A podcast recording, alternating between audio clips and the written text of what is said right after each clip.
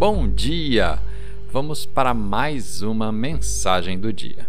A escritura de hoje está no livro do profeta Isaías, capítulo 43, versículo 2. Quando você andar através do fogo, você não se queimará, as chamas não o deixarão em brasas. O tema de hoje: a prova de fogo. Talvez você tenha orado para que Deus mudasse a situação que você se encontra, mas isso não aconteceu. E agora, seus pensamentos lhe dizem: Ele não se preocupa com você.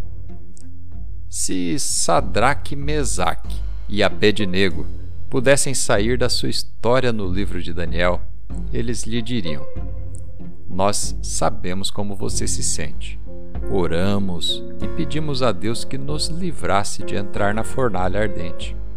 Mas Deus não respondeu às nossas orações da maneira que queríamos.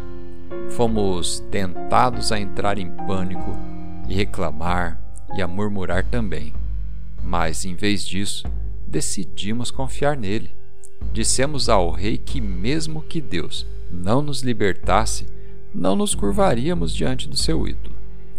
Quando ele nos jogou na fornalha, surpreendentemente o fogo não nos queimou, e então, de repente, no meio do fogo, o Filho de Deus nos apareceu.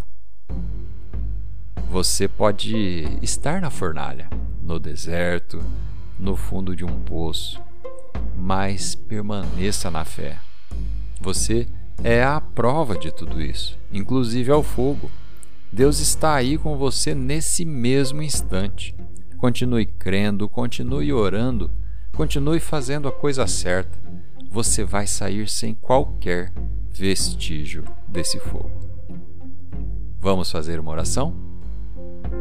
Pai, obrigado porque não importa qual seja a situação, o Senhor é digno de toda a minha confiança. Há coisas na minha vida que eu não entendo situações que eu quero ver mudadas, mas mesmo que momentaneamente nada aconteça, vou continuar crendo e confiando no Senhor. Agradecido de todo o meu coração, deixo esses assuntos em Suas mãos, em nome de Jesus. Amém.